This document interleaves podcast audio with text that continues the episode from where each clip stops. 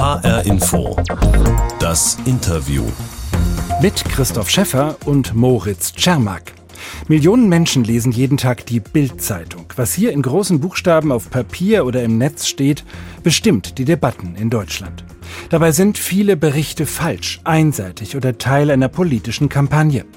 Mit seinem Bildblog versucht Moritz Czermak genau das nachzuweisen, Tag für Tag. Wenn wir im Bildblog Berichte haben, wo wirklich einfach nachweislich falsch aus einer Statistik beispielsweise zitiert wird oder nachweislich ein Zitat falsch wiedergegeben wurde, darauf weisen wir dann natürlich hin und das setzt die Bildredaktion dann schon so unter Druck, dass sie das irgendwie korrigieren oder ergänzen muss. Jetzt hat Moritz Czermak ein Buch geschrieben, in dem er zeigen will, wie Bild mit Angst und Hass die Gesellschaft spaltet. Ich habe mit ihm darüber gesprochen. Für HR Info das Interview. Hallo, Herr Czermak. Guten Tag, hallo. Hallo, grüße Sie. Ich äh, habe mal für unser Gespräch die Bildzeitung mitgebracht. Sie haben vielleicht auch schon eine gelesen heute. Mhm. Der Aufmacher hat zu tun mit dem Fußballspielen natürlich heute Abend. Wir sprechen am Mittwochvormittag miteinander. Aus dem Hintergrund müsste Gosens schießen, also eine Anspielung auf das legendäre WM-Finale 1954, ein Schicksalsspiel gegen Ungarn, was die Bildzeitung heute auch wieder sieht. Also aus Ihrer Sicht wahrscheinlich jetzt eine nicht so problematische Aufmacherschlagzeile, oder? Nee, da würde ich zustimmen. Also ich habe mir dann gestern Abend das E-Paper angeguckt. Das machen wir in der Regel so bei unserer Bildblog-Arbeit, dass wir am Abend vorher mal schon mal ins E-Paper gucken und habe diese Schlagzeile gesehen und dachte, hui, Moment mal, das ist jetzt aber ziemlich groß gegriffen. Ist ja immerhin doch nur ein Vorrundenspiel. Aber dann fiel mir ein, naja gut, es geht ja gegen Ungarn und das war in Bern 54 ja auch gegen Ungarn. Sollen sie es machen? Und äh, die Bildredaktion versucht ja momentan Ron Gosens ähm, als großen Nationalheld sozusagen zu stilisieren. Dann passt das schon ganz gut ins Programm. Ist ist jetzt aber wirklich nicht so wahnsinnig problematisch im Vergleich mit manch anderer Bildschlagzeile. Ich war dann überrascht über die Rückseite. Ganz hinten ist nämlich ein äh, Bildmotiv mit einer Regenbogenfahne und einer Deutschlandfahne, die ineinander übergehen, ohne jeden Text. Also eine Kommentierung zu dem Streit um die Illuminierung des Münchner Stadions in Regenbogenfarben aus Protest gegen die Gesetzgebung in Ungarn gegen Homosexuelle. Wie sehen Sie das, dass sich Bild hier offenbar so eindeutig eindeutig an die Seite der Schwulen- und Lesben- und äh, Transmenschenbewegung stellt, die diesen Protest mit Regenbogenfarben ins Stadion tragen wollen. Also erstmal ist, ist Bild ja mit so einer Aktion jetzt heute oder auch gestern schon nicht allein. Ich habe von anderen Medien auch gesehen, die haben ihre Logos in Regenbogenfarben geändert. Ich glaube, Pro7 hat es auch schon angekündigt. Das ist alles gut und ich finde das auch erstmal gut, dass Bild das macht. Es kommt jetzt auch gar nicht so wahnsinnig überraschend, muss ich sagen. Auf der einen Seite, weil prominente Personen in der Bildhierarchie, in der Bildredaktion homosexuell sind, daraus auch kein Hehl machen. Also warum sollte man daraus auch ein Hehl machen heutzutage? Aber die tragen das, das offen ähm, sozusagen zur Schau, auch in ihren Twitter-Profilen ist dann eine Regenbogenfahne und so weiter. Also was das Thema Homosexualität angeht, äh, da ist Bild deutlich offener als jetzt noch vor ein paar Jahrzehnten. Das ist eine sehr positive Entwicklung. Zwei Sachen äh, bereiten mir doch so ein bisschen Zahnschmerzen an der Bildaktion. Ich verstehe nicht so ganz, aber das ist ein persönlicher Geschmack, warum da eine Deutschlandfahne in eine Regenbogenfahne übergehen muss. Also warum dann doch wieder was Nationales mit rein muss, wo es doch eigentlich äh, darum geht, dass weltweit so eine Queerfeindlichkeit überhaupt nicht äh, hinzunehmen ist. Und auf der anderen Seite, da hat äh, unser Bildblog-Gründer Stefan Niggemeier noch bei Twitter gestern hingewiesen, äh, Bild war dann doch vor drei Jahren war es, glaube ich, beteiligt an einer Kampagne. Da sollte es mal eine Broschüre, glaube ich, für Kita-Leiterinnen und Leiter äh, hergestellt werden oder verteilt werden, äh, wo es darum geht, dass diese, diese Kita-Mitarbeiterinnen und Mitarbeiter besser geschult werden im Umgang mit Transsexualität und so weiter. Da gab es eine relativ heftige Kampagne der BZ, also auch einem Springer Boulevardblatt, das regional in Berlin erscheint, dagegen und Bild hat eben auch mitgemacht. Das passt dann eben doch nicht so ganz dazu. Aber im Großen und Ganzen muss man schon sagen, Bild ist jetzt nicht, nicht homofeindlich mhm. beispielsweise. Also das ist jetzt nicht ganz so überraschend, glaube ich, diese Rückseite von heute. Sie beschäftigen sich ja im Bildblog Tag für Tag mit den Schlagzeilen und Berichten der Bildzeitung. Wann äh, picken Sie sich denn eine Sache raus und sagen, das ist etwas, das müssen wir nachrecherchieren, da machen wir einen Faktencheck, da äh, kritisieren wir, wie die Bildzeitung vorgeht. Geht es da vor allem um Fake News oder was sind, vielleicht können Sie ein Beispiel nennen, so wichtige Punkte, an denen Sie einhaken und sagen, das ist jetzt ein Thema für uns im Bildblog? Ja, also zum Begriff Fake News, da will ich ganz kurz schon mal einhaken, weil das äh, für mich ein wichtiges Thema ist. Den Begriff Fake News benutzen wir in der Regel im Bildblock so gut wie gar nicht. Also wenn dann vielleicht ein, zwei Mal in der ganzen Bildblock-Geschichte würde ich sagen, dass wir Bild vorgeworfen haben, Fake News zu verbreiten, einfach weil für uns zum Begriff Fake News dazugehört, dass eine bewusste Lüge äh, als Intention dabei war, diese Lüge zu verbreiten. Das ist in vielen Fällen nicht unbedingt der Fall. Also wir stoßen eher so entweder auf sehr unsaubere Recherche oder einfach eine sehr einseitige Darstellung von Themen beispielsweise. Ob dann tatsächlich immer eine Lüge dahinter steckt, also das bewusste Lügen wollen, das ist dann manchmal auch überhaupt nicht zu beweisen oder herzuleiten. Mhm. Und ansonsten läuft es so ab, durch die jetzt inzwischen 17 Jahre Bildblog haben wir doch, glaube ich, alle, die so am Bildblog mitarbeiten, so ein gewisses Bauchgefühl und sagen, oh, bei dem Thema, da lohnt es sich immer hinzugucken. Also wir hatten zum Beispiel neulich das Thema ähm, kriminelle Ausländer oder Kriminalität von Ausländern an Bahnhöfen und Bahnen. Da hat die Bildredaktion sich eine Statistik von der zuständigen Bundespolizei besorgt und hat das dann exklusiv dargestellt. Und daraus wurde dann die Überschrift gemacht, dass jeder zweite Täter ein Ausländer Ausländer ist. Das Wort Täter ist schon falsch, weil in diesen Statistiken äh, es nur um Tatverdächtige geht und nicht um Täter. Und wenn man sich dann den größeren Rahmen anschaut, die äh, polizeiliche Kriminalstatistik des Bundeskriminalamts, wo es dann nicht nur um Taten in Bahnhöfen oder Bahnen geht, sondern einfach deutschlandweit, ortsunabhängig, da ist dann doch nur noch irgendwie eine Quote, eine Ausländerquote von 26 Prozent. Mhm. Das wird in diesem Bildbeitrag nicht erwähnt und das finden wir dann schon problematisch. Man kann natürlich über die Kriminalität von Ausländern an Bahnhöfen berichten und wenn das, wenn jeder zweite Tatverdächtige tatsächlich dann ein Ausländer ist, dann kann man das auch benennen, soll das auch benennen. Aber wir finden zum ganzen Bild gehört dann eben auch zu sagen, naja, das ist offenbar eine spezielle Situation an Bahnhöfen und insgesamt in Deutschland ist die Kriminalitätsrate von Ausländern, die Tatverdächtigenrate von Ausländern doch deutlich geringer. Man merkt schon, dass Sie da sehr sachlich rangehen. Man merkt aber auch, dass gegenüber so einer einfachen Schlagzeile der Bildzeitung, die eine Wirkung erzielt, Ihre Argumentation dann eben sehr viel komplizierter wird, weil man eben in die Details dieser Statistiken einsteigen muss, um das zu verstehen. Äh, Sie selbst sind seit 2016 Leiter des Bildblocks, in dem auch nicht nur die Bildzeitung Thema ist, aber eben vorrangig. Wie kamen Sie auf dieses Thema Bildzeitung, Boulevardmedien? Was fasziniert Sie daran, sich mit den journalistischen Produkten anderer auseinanderzusetzen, kritisch auseinanderzusetzen? Das Bildblock gibt es seit 2004. Da war ich noch, glaube ich, in der Schule, noch nicht mal in der Oberstufe so richtig. Äh, dementsprechend sozusagen die Gründung des Bildblocks hat eine andere Geschichte. Aber für mich persönlich gibt es schon so einen Punkt, an den ich mich immer erinnere und auch mit ein bisschen Schrecken dran erinnere.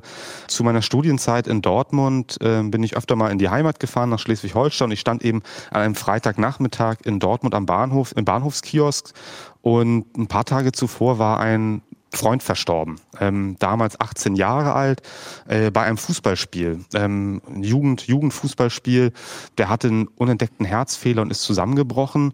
Das besonders Dramatische oder das nochmal zusätzlich Dramatische an dieser Geschichte war, der eigene Vater war sein Trainer und somit ist dann sozusagen der Sohn auf dem Fußballplatz in den Armen des Vaters gestorben. Das ist natürlich in Anführungszeichen eine tolle Boulevardgeschichte, hoch emotional, stark zu personalisieren und so hat die Hamburger Morgenpost als regionales Boulevardblatt, aber auch die Hamburg-Ausgabe der Bildzeitung haben diese Geschichte aufgegriffen. Ich stand eben dann ein paar Tage später im Bahnhofskiosk und drehte mich um und auf einmal sah ich diesen Freund von der Titelseite der Hamburger Morgenpost mich anlächeln. Mhm. Und unverpixelt, ähm, das war für mich persönlich erstmal ein ziemlicher Schlag in die Magenkuhle. Ähm, ich fing wirklich so ein bisschen an zu zittern an den Knien. Und dann habe ich eben an die Familie gedacht, von denen ich wusste, die sind nun wirklich überhaupt nicht erpicht darauf, da jetzt irgendeine große Öffentlichkeit zu haben. Die haben, da bin ich mir sehr sicher, dieses Foto nicht freigegeben. Und das fand ich wirklich hochproblematisch. Da war, glaube ich, so ein Knackpunkt, wo ich dachte, Mensch, da, da muss man eigentlich was gegen machen, das, da muss man gegen angehen. Dann ist der Schritt zum Bildblock, den es damals dann eben schon einige Jahre gab, nicht mehr ganz so groß. Moritz Czermak in HR Info das Interview, Journalist und Autor in Berlin, 34 Jahre alt, Chefredakteur von Bildblog und jetzt zusammen mit Ihrem Kollegen Mats Schönauer haben Sie das Buch geschrieben, ohne Rücksicht auf Verluste, wie Bild mit Angst und Hass die Gesellschaft spaltet. Darin analysieren Sie an unzähligen Beispielen, wie Bild arbeitet. Das, was Sie da persönlich erlebt haben mit dem Freund, den Sie plötzlich auf der äh, Titelseite der Bildzeitung sahen, das erleben viele Angehörige von Opfern von Verbrechen oder Unfällen und Sie haben mit denen gesprochen, zum Beispiel äh, mit einem Angehörigen des Amoklaufs von Winnenden oder auch von einem Skiunfall. Welche Erfahrungen machen Angehörige mit der Bildzeitung? Dieses Erlebnis, ähm, wirklich ein Opfer von Bild zu werden, von der Art und Weise, wie Bild arbeitet zu werden, das, das können natürlich nur die Leute beschreiben, die das ähm, leider Gottes am eigenen Leib erfahren mussten. Und da haben wir ein Interview in unserem Buch mit einem Angehörigen von diesem schon erwähnten Skiunfall. Da ist ein junger Mann, äh, laut Aussage seiner Familie ein sehr geübter Skifahrer und der hatte einfach das unfassbare Pech, dass eben eine Lawine kam und er wurde dann von dieser Lawine überrollt. Er war eigentlich sehr gut ausgestattet mit so einem Airbag und was man da so alles haben kann. Und das hat leider trotzdem nicht gereicht. Und dann ist er eben unter dieser Lawine verstorben. Und es ist dann eben auch jetzt nicht so, als würde ein großer Prominenter oder jemand aus dem Königshaus oder so weiter beim Skifahren versterben. Und trotzdem ist diese Person dann mit einem unverpixelten Foto auf der Bildtitelseite gelandet. Und dann haben wir einen Tipp damals bekommen im Bildblog von einer Freundin der Familie und die schrieb uns, dass sie das Bildblog sehr gern liest und die Familie eben kennt und merkt, wie schmerzhaft das für die Familie ist, dass da jetzt aktuell bei Bild.de online auf der Startseite dieses unverpixelte Foto ist. Das hat sich die Bildredaktion eben von der Facebook-Seite dieses jungen Mannes geholt, unverpixelt veröffentlicht bei Bild.de, unverpixelt veröffentlicht auf der Bild-Titelseite. Äh, und die Familie ist dann gegen vorgegangen, wobei man genauer sagen muss, nicht die Familie selbst, sondern eben diese Freundin, die sich auch bei uns gemeldet hat, die eine gewisse Medienaffinität hat. Und die hat sich ein Medienanwalt genommen und Bild muss das Bild dann auch, das Foto dann auch relativ schnell runternehmen. Bei Bild.de ist es jetzt nicht mehr zu sehen. Aus dem E-Paper ist es auch verschwunden.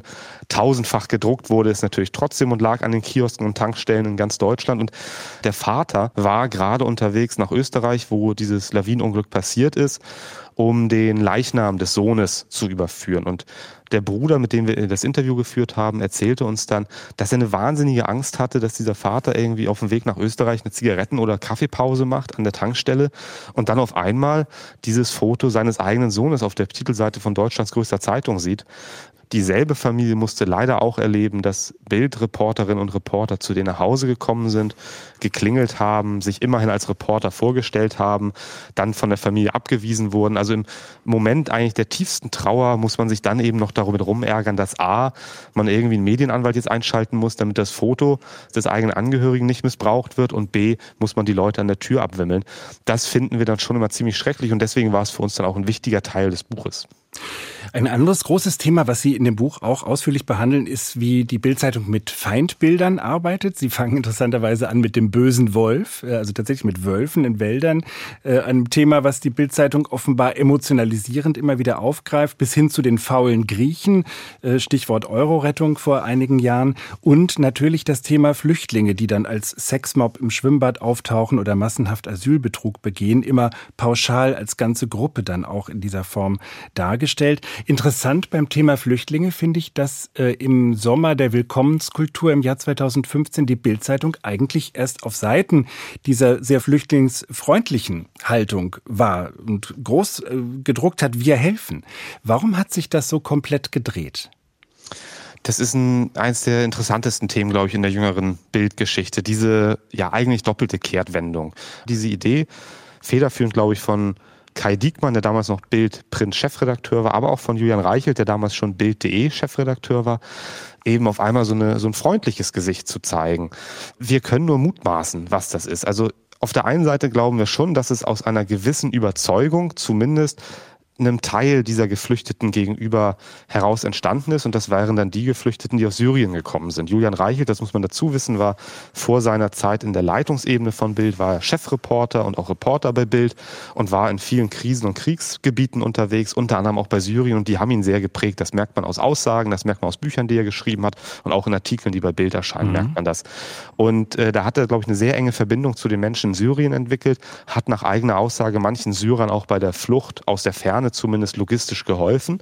Also denen gegenüber ist es, glaube ich, dann tatsächlich eine große Sympathie.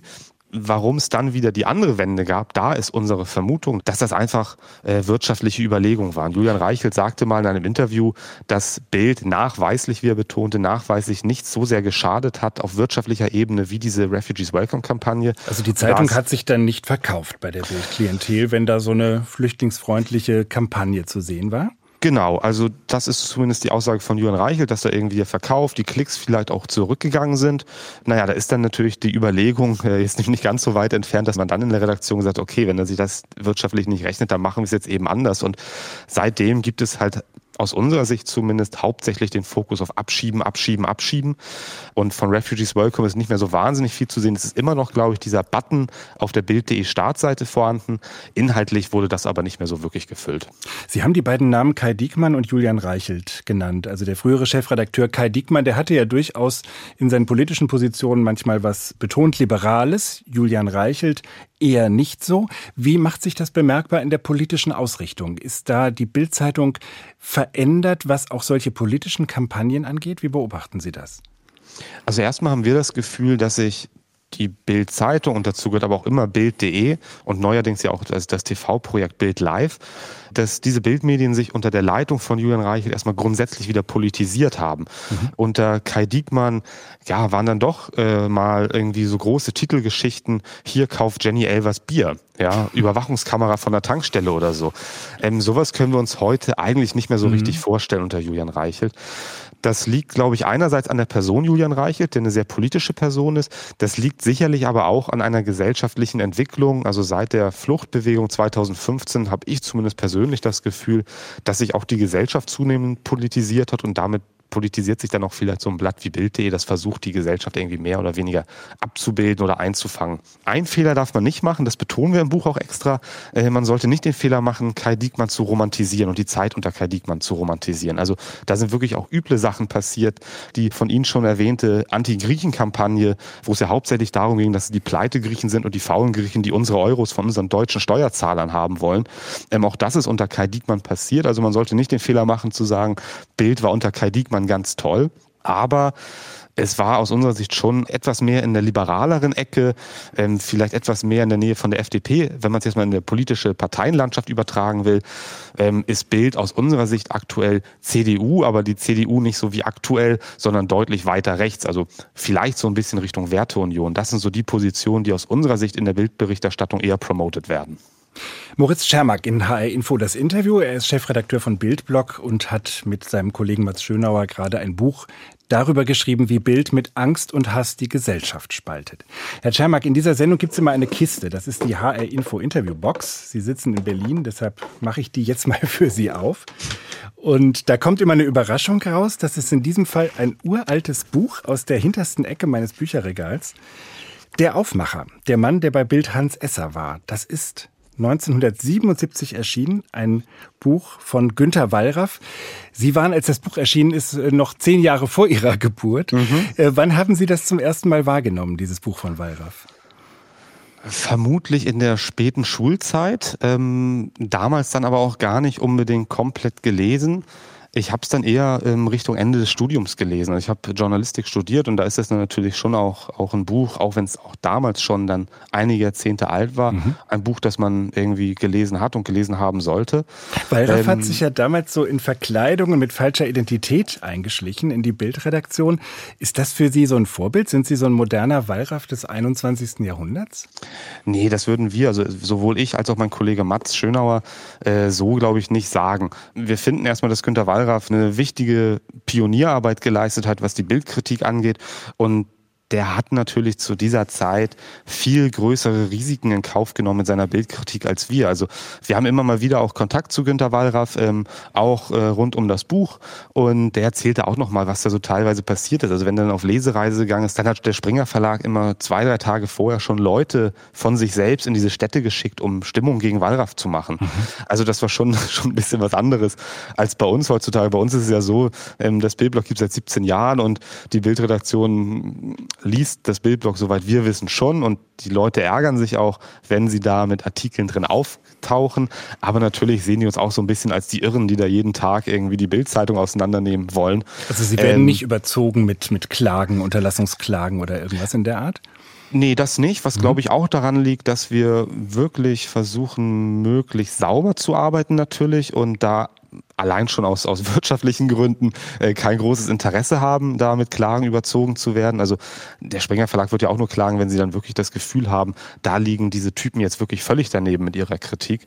Das kommt eigentlich so gut wie nie vor. Da sind wir auch ganz, ganz, ganz froh drum, weil es dann eben auch so ein bisschen eine Bestätigung ist von unserer Arbeit, dass wir eben nicht völlig daneben liegen mit dem, was wir so aufschreiben. Genau, aber sozusagen Günter Wallraff hat damals, äh, glaube ich, deutlich höhere Risiken in Kauf genommen. Uns freut es natürlich, dass er ähm, auch für unser Buch ein, ein, positives Zitat gegeben hat.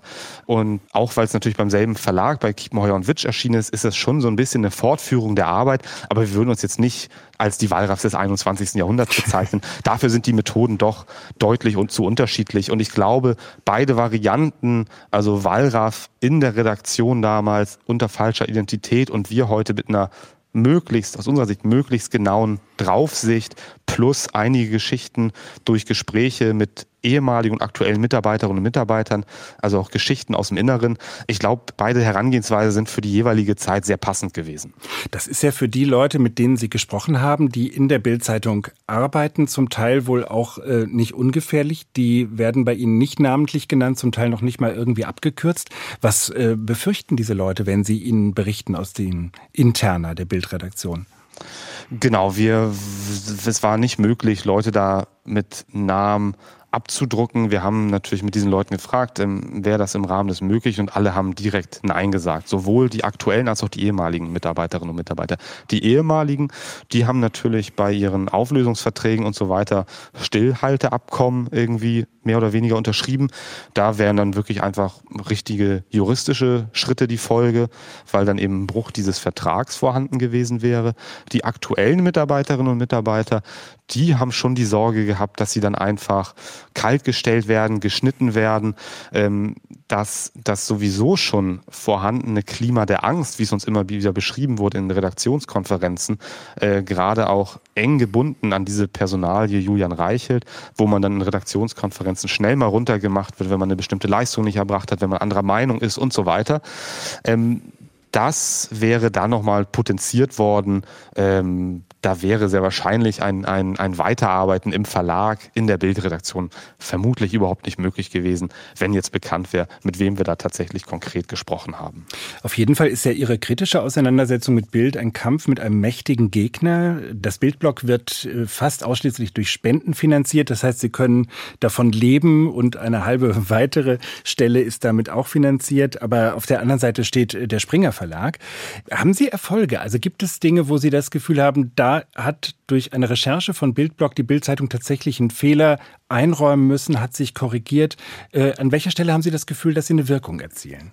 wir machen uns jetzt nicht eine Illusion, dass wir sagen, mit unserer Bildblog, aber auch mit diesem Buch, da werden wir den Springer Verlag oder die Bildredaktion komplett umkrempeln. Ähm, das ist, glaube ich, so gar nicht möglich. Wir finden es aber trotzdem wichtig, permanent darauf hinzuweisen, was so falsch läuft. Und da gibt es ja so Erfolge aus unserer Sicht im, im Kleinen. Also wenn wir im Bildblog Berichte haben, wo wirklich einfach nachweislich falsch aus einer Statistik beispielsweise zitiert wird oder nachweislich ein Zitat falsch wiedergegeben wurde.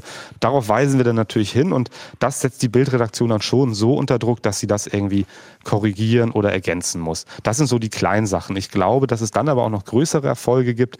Wir hatten vor einiger Zeit als erste über diesen Fall geschrieben in Solingen, wo eine Mutter fünf ihrer sechs Kinder umgebracht haben soll. Da läuft, glaube ich, gerade aktuell der, der Prozess gegen mhm. diese Frau. Das sechste Kind, das in der Schule war, hat die Mutter dann abgeholt, hat dem Sohn dann erzählt, dass die fünf Kinder, die fünf Geschwister tot sind und dieser Sohn hat dann eine WhatsApp-Nachricht oder mehrere WhatsApp-Nachrichten an Freunde geschrieben. Und die Bildredaktion, neben RTL auch, haben diese WhatsApp-Nachrichten veröffentlicht. Eines Kindes, elf Jahre alt, wie gesagt, das in größter Verzweiflung und der schrecklichsten Situation, die man sich vorstellen kann, glaube ich, ähm, sich im Vertrauen an Freundinnen und Freunde wendet. Dieses Kind wird also in die Öffentlichkeit gezerrt mit den Nachrichten. Das haben wir kritisiert. Das hat äh, zu einer sehr großen Empörung äh, in der gesamten Gesellschaft, glaube ich, auf politischer Ebene, auf gesellschaftlicher Ebene beigetragen. Da führt dann so ein Bildblogbericht schon dazu, dass jemand wie Julian Reichelt und auch jemand wie Matthias Döpfner als Vorstandsvorsitzender des Axel Springer Verlags sich schon zumindest dafür rechtfertigen müssen. Julian Reichelt bleibt, glaube ich, bis heute dabei, dass das eigentlich gar nicht so schlimm war, was sie gemacht haben. Matthias Döpfner, wenn ich es richtig erinnere, räumte da in der Art und Weise der Berichterstattung einen Fehler ein. Herr Czermak, ich würde gern zum Schluss mit Ihnen auf den Bundestagswahlkampf schauen. Das sind ja jetzt weniger als 100 Tage. Es geht langsam los und ich würde Ihnen gern so ein paar Prognosen vorstellen, wie Bild sich im Wahlkampf positionieren könnte. Und da sagen Sie mir bitte jeweils kann sein oder glaube ich nicht, okay? Also erste Prognose. Bild ärgert sich immer noch über das Scheitern von Friedrich Merz und verweigert Armin Laschet jede Unterstützung ärgern übers Scheitern von Friedrich Merz auf jeden Fall, weil es eine große, große, große Pro-Merz-Kampagne gab äh, bei der Wahl zum Vorsitzenden der CDU. Ob sie Armin Laschet jetzt endgültig die Unterstützung verweigern, da bin ich mir nicht ganz sicher. Ich hätte es äh, vor ein paar Wochen noch gedacht, nach dem letzten guten Ergebnis von Armin Laschet oder der CDU bei einer Landtagswahl könnte es sein, dass Bild da auch so ein bisschen mit aufspringt. Okay. Zweite Behauptung, Bild schürt die Angst vor einem neuen Corona-Lockdown und bringt damit die FDP auf 18 Prozent. Kann sein? Kann sein, ob 18 Prozent weiß ich nicht, aber Schüren von Angst sowieso, Lockdown auch und da könnte die FDP natürlich nochmal zusätzlich profitieren. Dritte Behauptung. Bild entdeckt plötzlich die Liebe zur Frau im Kanzlerinnenamt und macht sich für Annalena Baerbock stark kann ich mir schwer vorstellen, weil das Verhältnis von Bild zu Angela Merkel, zur aktuellen Frau im Kanzleramt, also höchst problematisch ist und zu den Grünen sowieso und in dieser Kombination kaum vorstellbar. Und dazu passt meine letzte Behauptung. Bild wird zum Ende von Merkels Amtszeit dann doch noch sentimental und widmet der Kanzlerin ein rundum positives Porträt zum Abschied.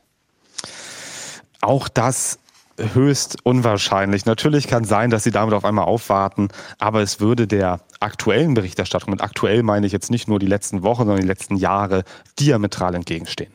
Moritz Czermak in HR Info das Interview. Der Journalist und Autor betreibt das Bildblog mit täglichen Analysen und Faktenchecks zur Bildzeitung und anderen Medien und hat gemeinsam mit Mats Schönauer die gesammelten Erfahrungen mit Bild gerade als Buch veröffentlicht. Ohne Rücksicht auf Verluste heißt es, wie Bild mit Angst und Hass die Gesellschaft spaltet. Erschienen bei Kiepenheuer und Witsch. Ich danke Ihnen ganz herzlich, Herr Czermak. Ich danke auch. Und diese Sendung, das Interview in HR Info, gibt es als Podcast bei Spotify und in der ARD Audiothek. Empfehlen Sie uns gern weiter. Mein Name ist Christoph Schäffer.